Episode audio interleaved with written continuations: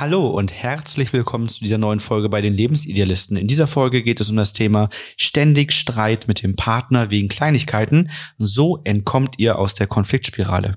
Mein Name ist Florian. Ich bin Ina. Wir sind Paartherapeuten und Coaches und helfen euch raus aus der Krise hinein in eine glückliche und harmonische Beziehung. Here's your story, let's begin. The water's fine, come on, dive in.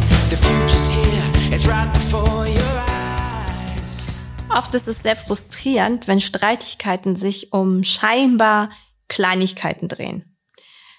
Jemand hat nicht aufgeräumt oder einen Termin nicht mitgeteilt. Es gab Änderungen in der Abendplanung, Absprachen, die nicht so eingehalten worden sind. Also wirklich diese ganz, ganz Kleinigkeiten im Alltag, die dann zu Konflikten führen. Dieses Phänomen, dass man sich wegen Kleinigkeiten streitet, kann jedoch eine erhebliche Belastung im Alltag darstellen. Und oft ist nicht gleich nachvollziehbar, wie plötzlich so ein explosiver Streit entstehen kann, weil es ja nur eine Kleinigkeit ist. Wir zeigen euch, warum ihr euch wegen Kleinigkeiten streitet und wie ihr die Konflikte löst. Wenn ihr häufiger Folgen bei uns hört oder schon länger, dann wundert ihr euch vielleicht, warum die Folgen immer länger werden. Wir haben gerade auch mal geschaut, wir landen jetzt immer schon so bei 30, 35 Minuten. Auf der Website haben wir nochmal stehen, so 15 bis 20 Minuten geht eine Folge.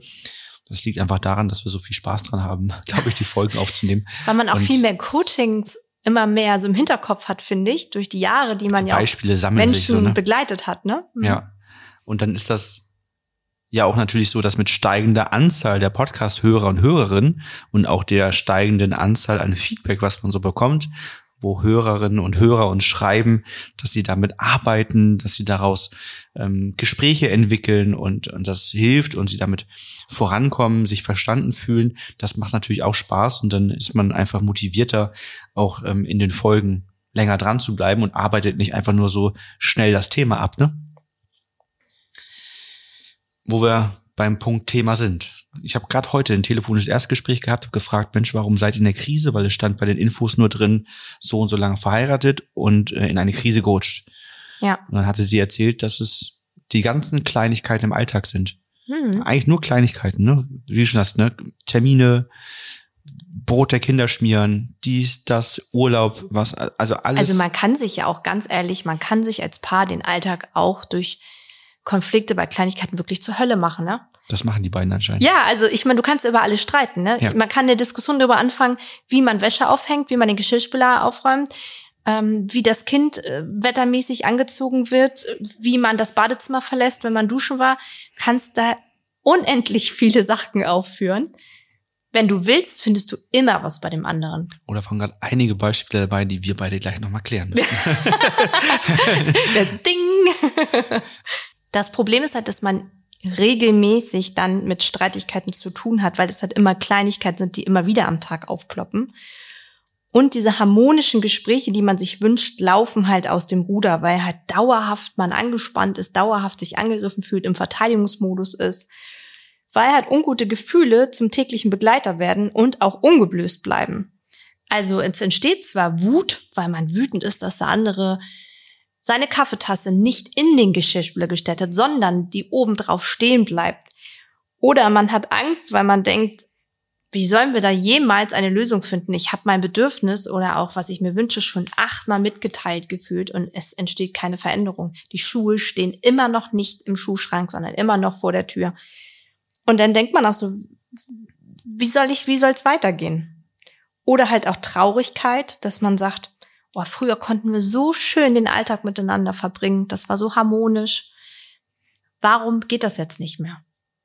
Und diese ständigen Streitigkeiten im Alltag, die fühlen sich dann manchmal so an, als wenn so die traurigen, weniger schönen Tage überwiegen und Mhm. die Tage, äh, an denen man sich als Paar gut, zugehörig, geliebt fühlt, werden weniger. Und das macht dann eine Hilflosigkeit, weil der Ursprung der Streitthemen unklar ist und die Kommunikation beeinträchtigt wird. Vor einigen Tagen im Coaching sagte auch jemand, ich weiß ganz oft manchmal schon im Streit nicht mehr, warum der losgegangen ist. Ja, Aber er ist losgegangen und ich kann eigentlich gar nicht mehr, also wenn wir dann uns abgekühlt haben, dann weiß ich gar nicht mehr, warum das passiert ist.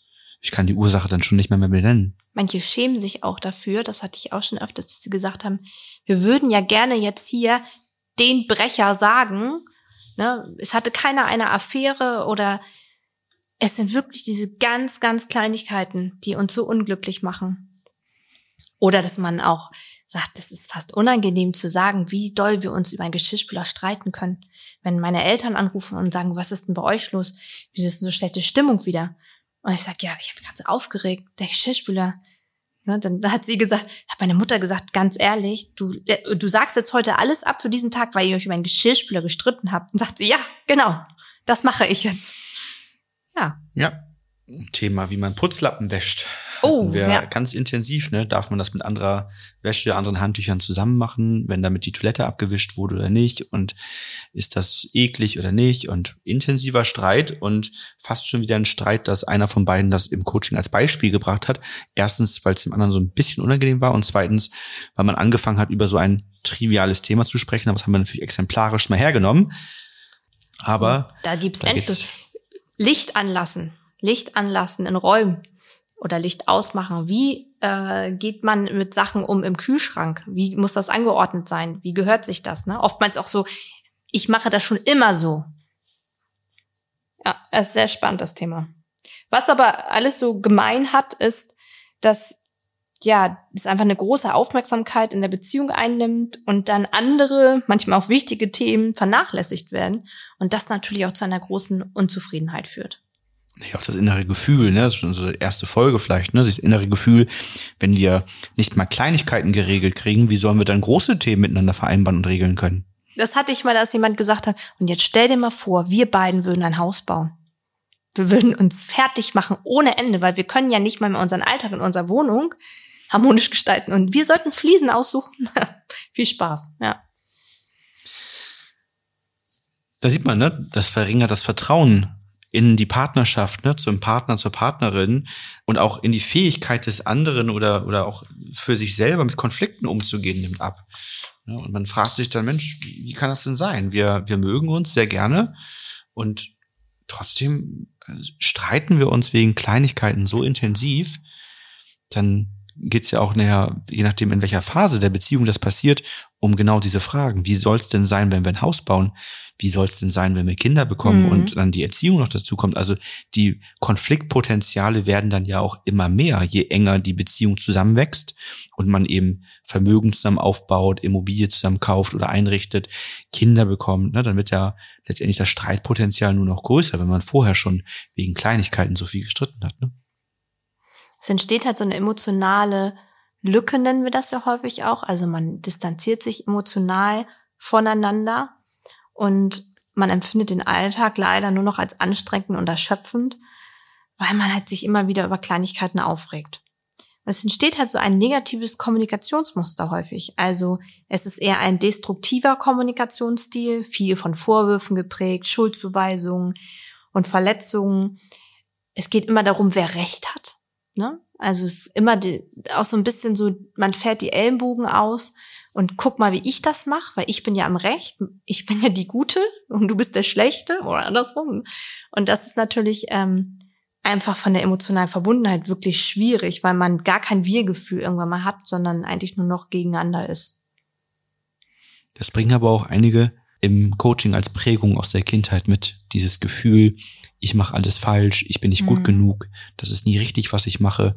Und dann so Feedbacks dazu führen, dass derjenige sich auf Identitätsebene richtig schlecht fühlt, weil das zum Beispiel, wenn das aus der Kindheit kommt, immer da einzahlt, dass er falsch ist, dass das nicht gut ist, was er macht, dass er nicht ausreicht, dass das nicht ausreicht, um geliebt zu werden, dann zahlt das da immer wieder ein. Ne? Ich hatte mal eine Frau im Coaching, das habe ich immer noch in Erinnerung. Sie sagte, das haben wir öfters danach dann auch gehabt, das war so der erste Fall. Ich kann mich nicht hinsetzen und mir das gemütlich machen, weil ich ein schlechtes Gewissen habe, dass mein Partner nach Hause kommen könnte und sehen würde, dass hier in der Wohnung nicht alles ordentlich ist. Und ich dafür kritisiert werde, dass ich nicht produktiv war, dass ich nicht aufgeräumt habe. Zu 100 Prozent, dass da noch eine Tasse steht und das war so schwierig nachher. Also obwohl er nichts gesagt hat, war dieser Konflikt halt auch da, weil sie diese Prägung, dass die Eltern, wenn die Eltern nach Hause kamen und sie von der Schule schon zu Hause war, immer geguckt haben, wie sauber ist das, hast du deine Sachen gemacht, hast du die Sachen weggeräumt, dass sie das so tief in sich drin hatte. Ja, man sieht dann, wie sehr die Zufriedenheit in der Beziehung beeinträchtigt wird, viel Zeit und Energie für Konflikte wegen Kleinigkeiten aufgewendet wird, anstatt diese Energie in die positiven Dinge zu lenken und sich darum zu kümmern, gemeinsame Lebensmomente zu genießen, ähm, dann ja, verschwendet man seine Energie für diese Kleinigkeiten, für diese Konflikte. Und es gibt dann eben zu wenig Raum für positive Interaktion, Freude, gemeinsame Erlebnisse, Ereignisse. Ja, und es gibt dann immer mehr Einsamkeit, Frustration und auch Entfremdung in der Beziehung was so natürlich überhaupt nicht gewünscht wird. In unserem Blogartikel sind wir nochmal detailliert auf dieses Thema eingegangen und haben euch die wichtigsten Aspekte zusammengefasst. Also wenn ihr gerne nochmal einiges nachlesen möchtet, auch vielleicht die nächsten fünf Lösungsstrategien, die wir euch mitgeben wollen, dann könnt ihr das bei uns im Blog nochmal finden. Das machen wir typischerweise mit jedem Thema, was wir hier im Podcast dann auch euch erzählen, dass wir dazu auch einen Blogartikel schreiben. Oder ihr folgt uns bei Instagram, bei Pinterest oder Facebook. Bei Facebook sind wir nicht so sehr aktiv, aber Instagram, Pinterest kann man gut machen. Ähm, oder auch bei YouTube werden diese Folgen ja auch hochgeladen. Folgt uns dort und auch da gibt es nochmal weitere Impulse, ähm, Stories und Co. Ja, auch eher im, im Stil von Impulsen. Genau, schaut da gerne mal rein. Und wenn ihr mal ein Thema habt, wo ihr sagt, oh, das würde ich gerne mal als Podcast-Thema hören, Schreibt uns gerne, wir freuen uns immer über Themenvorschläge. Wir versuchen das immer wieder aufzunehmen und äh, einzubauen. Da sind wir sehr offen. Das hier ist übrigens auch ein Themenvorschlag, ah. der, der reinkam. Ähm, genau, also könnten wir natürlich aus den Coachings heraus auch selber drauf kommen, aber manchmal ist es einfach ganz schön, wenn jemand mal sagt, Mensch, mach doch darüber nochmal eine Podcast-Folge. Ähm, das würde uns und vielleicht auch vielen anderen weiterhelfen. Dann nehmen wir es natürlich gerne mit auf. Welche Lösungsansätze gibt es, um mit Kleinigkeiten in der Beziehung besser umzugehen? Als erstes ist es wichtig, zu erkennen und zu verstehen, dass es regelmäßig Streit wegen Kleinigkeiten gibt. Also mal die Streitkultur oder die Streitthemen in der Vergangenheit zu reflektieren und die Themen erstmal ausfindig machen. Also welche Themen sind so Energieräuber? Und dann zu sagen, okay, die zehn Kleinigkeiten, meistens wiederholen sich die auch im Laufe, ne, dass man sagt, das sind immer wieder diese gleichen Eckpunkte, wo wir aneinander kommen, die mal ausfindig zu machen und dann mal Klarheit zu haben, okay, das sind die Punkte, warum wir aneinander geraten. Als zweites geht es natürlich um den Wunsch, etwas an der Situation zu verändern. Ja, also das ist ganz wichtig, dass man den Wunsch hat nach einer langfristigen Veränderung und dann eben auch den, den Prozess geht und sich dafür Zeit nimmt, also sich dafür entsprechend auch vielleicht Termine legt oder sich passende Zeiten einräumt, den Fokus darauf mal legt und die Dinge dann regelmäßig reflektiert. Mindestens einmal die Woche, vielleicht häufiger und dann gemeinsam reflektiert, welche Themen haben diese Woche denn schon besser geklappt als die Woche davor? Bei welchen Themen sind wir wieder angeeckt? Und dann schaut Mensch, woran kann das liegen? Was können wir tun, lernen, verändern, damit das nächste Woche besser laufen kann? Ein weiterer Punkt, der sehr wichtig ist, ist die Hintergründe der Konflikte in der Beziehung einmal herauszufinden. Also gibt es zum Beispiel faule Kompromisse, also Kompromisse, die geschlossen wurden, wo der eine einfach irgendwann einen gewissen Punkt häufig sagt, ja, okay, lass uns das so machen, aber eigentlich das Bauchgefühl sagt, nee, fühlt sich gar nicht gut an. Also ist einer von euch einen faulen Kompromiss schon mal eingegangen, der sozusagen immer wieder bei Kleinigkeiten hervorkommt, weil man sagt, ich mache hier was, ich sehe keinen Sinn drin, ich habe das, mach das nur dir zuliebe, es fühlt sich gar nicht rund an. Das ist so was Typisches, da fällt mir auch ein Beispiel ein, wo jemand gesagt hat, okay, ich hänge die Wäsche so auf, wie du das möchtest. Das hat derjenige zwei, dreimal gemacht und dann hat das wieder so gemacht oder mehr so gemacht, wie er es selbst machen würde. Das hat sie immer wieder aufgeregt und immer wieder. Und sie gesagt, wir haben doch gesagt, wir machen das so, wie ich das vorgeschlagen habe. Warum hältst du dich denn nicht dran? Und da haben wir natürlich ganz schnell rausgefunden, er hat gesagt, ich will das gar nicht so machen. Ich habe das nur gesagt, weil ich dachte, dann ist Ruhe und dann achtest du da nicht drauf und irgendwann mache ich hier wieder mein Freestyle. Aber es war eigentlich ein fauler Kompromiss, weil es von Anfang an gar nicht stimmig war. Und er konnte das deshalb auch gar nicht lange durchhalten.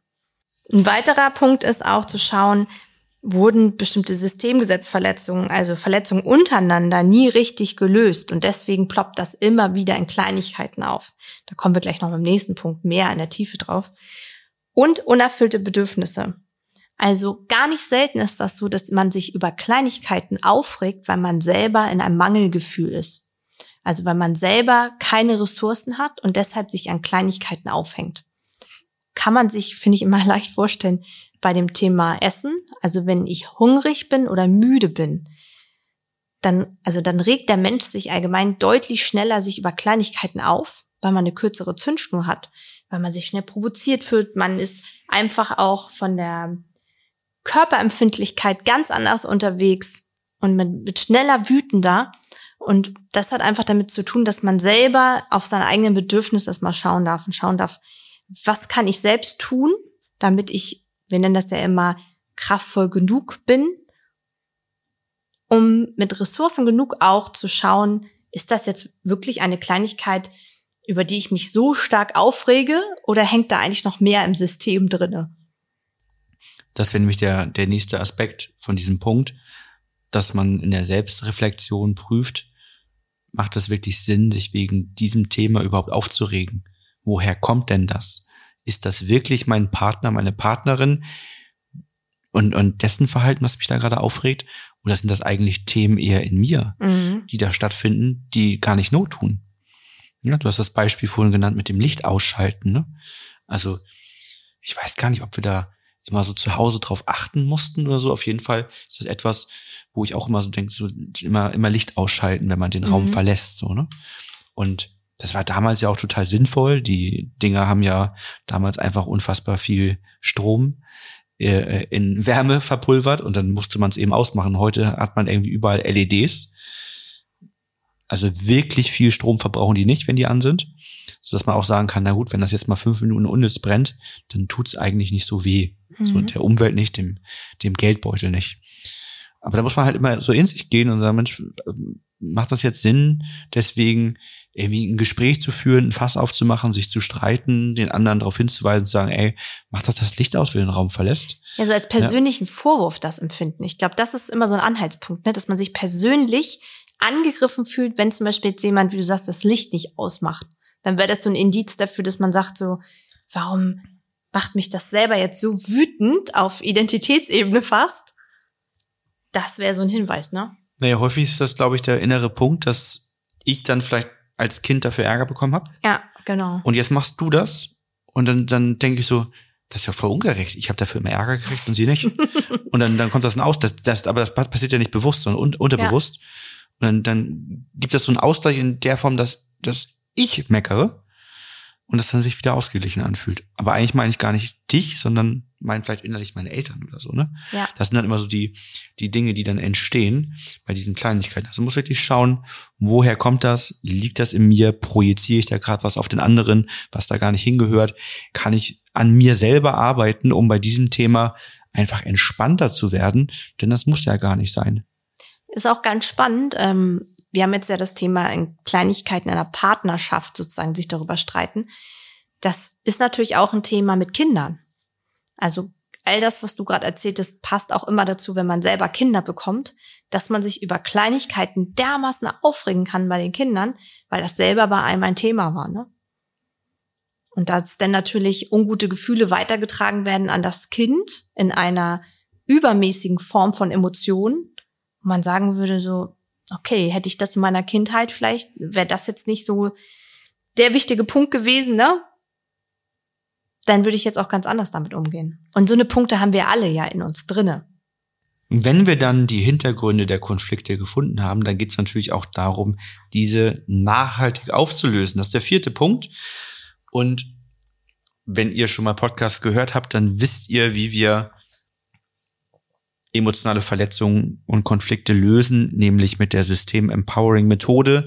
Das heißt, wir gehen an den Punkt, wann war es mal gut, schauen, wann ist die erste Verletzung entstanden, schauen, welches Gefühl hat das gemacht, also welches Verhalten hat diese Verletzung verursacht und welches Gefühl ist entstanden. Dann übernehmen wir Verantwortung für das Gefühl, was wir so ja gar nicht auslösen wollten mit unserem Verhalten. Und dann schauen wir noch, was können wir tun, lernen, verändern, was hätten wir anders machen können mit dem Wissen von heute, dass diese Verletzung gar nicht erst entstanden wäre. Und so kann man nach und nach dann seine Zeitlinie durchgehen und eben diese, wie du schon sagst, sich wiederholenden, eigentlich gleichen Themen ähm, nach und nach aufräumen.